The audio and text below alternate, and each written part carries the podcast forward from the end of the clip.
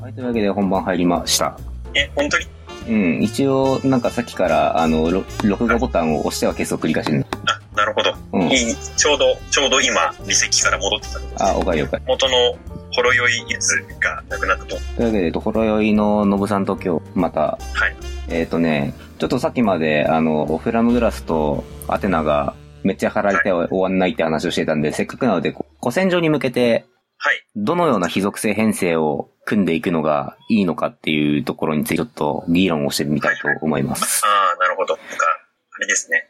前回もなんか、ひ、あれ前回、非属性の話別にしてないか。別にしてないね。あの、ひたすらリッチ先輩の話をしたからね、前回は。あ、立先輩の話してたね。あ、オッケー。はいはいはい。はい。非属性の編成だと、どうなんでしょうね。まあ、あの、でも、火に限らずだけど、やっぱあの、グラブルの編成ってう、ん石にすごい依存する。はいはいはい。そう。で、まあ、やっぱ主なのは、まあ、マグナ編成。はい。ユニクルよソく言われる。で、で、やっぱ基本的には、だいたいまずみんなマグナ編成を目指しているはい。わけで。はいうん。何せね、あの、武器も石も全部強いものが、まあ、ひたすら頑張ってればそのうち手に入る。無課金に優まあ、特しいに。まあしなくてもいいぞ。ね、まあもちろん運の要素はあるけど。っていうところでまあみんな頑張っていくと思うんだけれども、はい。その中でもちょっと言うのは、うんまあマグナ編成が非常に弱いっていうそうだね。ただでさえ、後人が少ない上に、その後人を持ってる武器が、ステータスの低い杖。こう、杖なんだよね。うん。なんで杖なんだ杖装備できるジョブもそもそも限られてるしさ、装備できるっていうかメインでそ、まあね、ただ救いなのは、うんあの、まあクラス4の中でも非常に使い勝手のいいと、ウォーロック。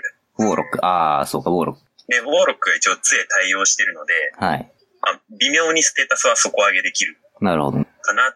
で、やっぱりあの、しかもウォーロックってメイン武器として視点陣を持つことができるの。そうね。まあメイン視点陣の、うんま。あコロ杖うをん、まあ大量に、まあ6セットぐらいとかうん、とりあえず準備して、6もいらないかな。5セットとかかな。まあ5、6セットぐらい用意して、まああとバハブキと、アンノーンと、みたいな感じで埋めていって、まああとフローレンベルクか。ああ、そう多だ分ね。こんなんで、うん、装備役全部埋まっちゃうんじゃないか確かに確かに。そな。で、で、ウォーロックだと、まあその、杖も視点陣もそうだし、フローレンベルグとバハ探検まで含めて全部得意武器う。ああ、補正があるので、素晴らしい。そうなんですよ。まあ、アンノーンだけはね、ないアンね。ノーン、キョン、剣と斧か。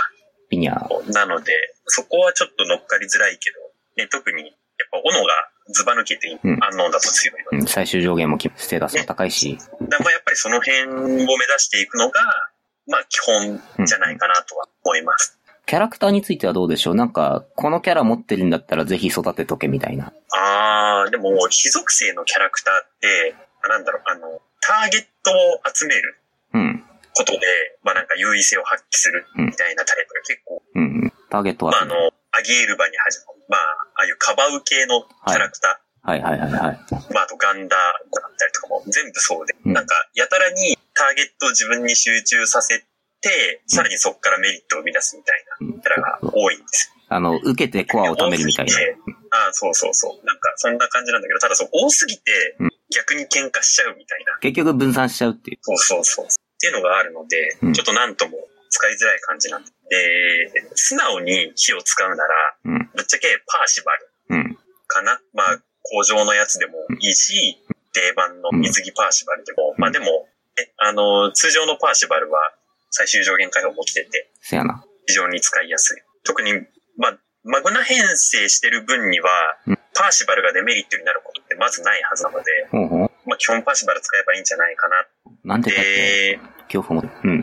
ただやっぱ火の真骨頂が発揮されるのは、うん。やっぱり排水、あー、排水、排水、排水。排水なんですよ。はあ。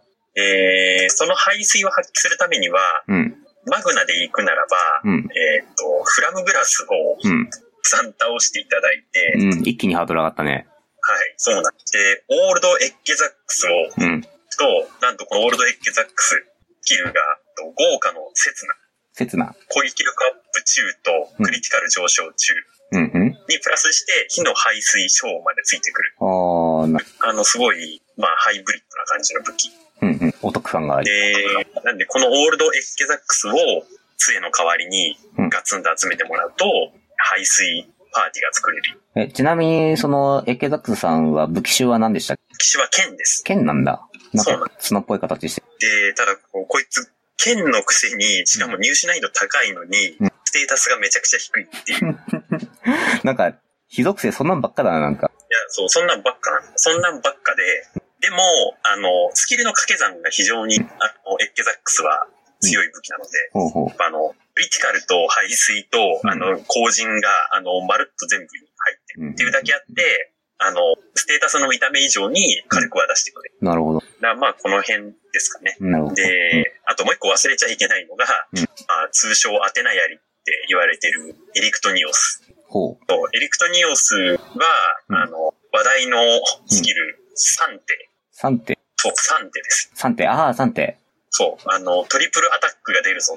おー。これを持ってる数少ない武器なんで、うんこれもぜひ手に入れてほしい。ただ、これの強さが発真に発揮されるのは、やっぱりアグニスを持つからうん。かなと。うん。もう、聞けば聞くほどハードル高いな。木はね、ハードルが高いんですよ、本当に。他って、まあ、あの、まあ、土っていう、あの、なんだろうね、お 隣さんもいるんだけれども、まあ、一旦土のことは置いといて、うん。まあ、基本、あの、他の属性は、まあうん、マグナでもそこそこ運用できて、まあ、別に編成に限らず強いキャラクターっていうのがうんい。るんだけうど、ん火は、火の強いキャラ、強い武器って確かにある。それは否定できないんだけど、それを運用するためのハードルがやっぱり他よりちょっと一段階高め、定されてるかな。そういう印象はある。なかなか準備に時間も資産もかなり費やす感じしますね。そうですね。だから資産っていうところでいけば、うんまあそのアグニスを前提とはしてしまう。まあ、この間も言ったクリムゾンフィンガーね。はいはいはい。みんな大好き。これは、これはもうね、最高に武器ですうんね。可愛いし。可愛いか。いやー、可愛い上にうん、後陣2が最大上限解放でスキルレベル15までいく。素晴らしい。上に、まあ、排水は中だけど、排水中のスキルレベル15いう、まあ、当然、最大上限解放武器なんでステータスも高い。まあ、あの、簡単に言えば火のグラシーザ。なあね、もうほぼ必須級みたいな火、火でやろうとすると。そうですね。うん。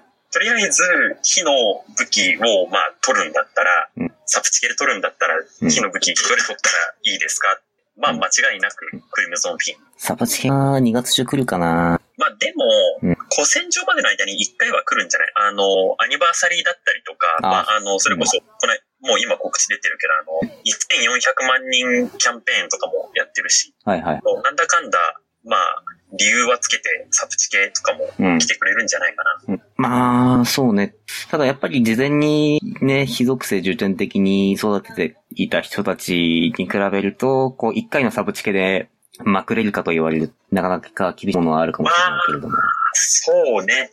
まくる、まくるっていう風になっちゃうとちょっと難しいうん。な、まあ、そこに真に迫ることはうんぬんでいくと、やっぱり、まあ、エッケザックスとオールドエッケザックス。もうひたすら発掘作業する。そうですね。うん。で、忘れずに、アテナの槍も手に入れつつ、かなと。そうただ、アテナ槍、まあ、エリクトニオスうん、一個弱点がね、おうあの、最大 HP が下がるんですよ。あー、あるある。なんかや、闇でもよく確か。あの、コルタナね、は槍い。だと。はいはい。あれ、あの辺の3手武器って、そう、基本的には HP がなぜか下がるように、デメリットの武器でまあ、あの、ケル銃とかっていう、あのうん、謎の後しかないすね。時もあるんだけど、基本的にはやっぱ3手はうんステータスが下がるように。まあ、古戦場、特にヘルだと、やっぱり長期戦を意識しなきゃいけなくなるんで、 そうね。こう HP が下がるってうん結構死活なか問題。なか、そうか、武器を揃えたところで、こう、どう組むか。うん。うん。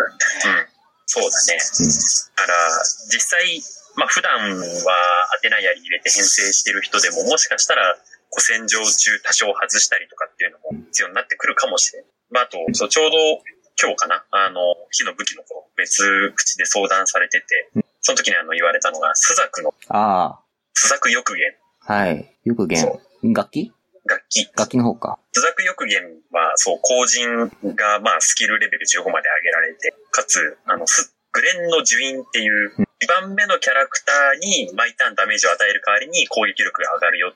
はいはい。またちょっと排水とは相性の。そうそう。だから、ほっとくだけで排水がどんどん高まっていくよ。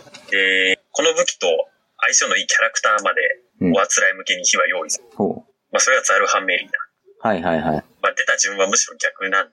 ザザルハメリーナ自身はは、い味方全体に排水を与えるおー。効果がある代わりに、うんザルハメリーナ自身はうん、敵のターゲットにされにくいっていう。あー、自分はそんなに排水がかかり、か、あの、恩恵を受けにくい。そう、恩恵を受けづらく設定されてて、そんなザルハメリナさんを2番目に配置すると、ザルハメリナは被弾しないけど、勝手にあー、弱火でじっくり炙られると。弱火でじっくりそう炙られて排水を発揮できるようにななる。るほどな。これがなかなかいい味を出してくれる。うん。でもこれもやっぱり、じゃあ長期戦でどこまでってなると、正直ちょっと見えないとこ。あー、まあ、人数集まっちゃえばね、もうヘルム関係ないけど、まあね、タコ殴ってしまえ少数で、まあ、特にね、い今から作ってこうとかってなると、まあ、そもそも、この、スザク欲義を持ってないパターンとかもありそうだし、ば。うん、さすがに、四ぞこの1ヶ月以内にやるかと言われると、確かに。四ぞ、あ、師匠、師匠か。師匠か。ねでもな、まあ、段位ベがない、その間の期間でやってくれるともうこれは信じるしかないかな。そしてそろそろ、うんヒヒーロカネの追加も欲しいな。そうだね。もうシスまで病。なんか、話がずれてしまったけど、そうね。からの、さらにずらすんだけど、はい。あの、ブラブラアニメやるじゃないですか。あ、今やりますね。で、なんかアニメの D プレイのうん。全巻予約すると、はい。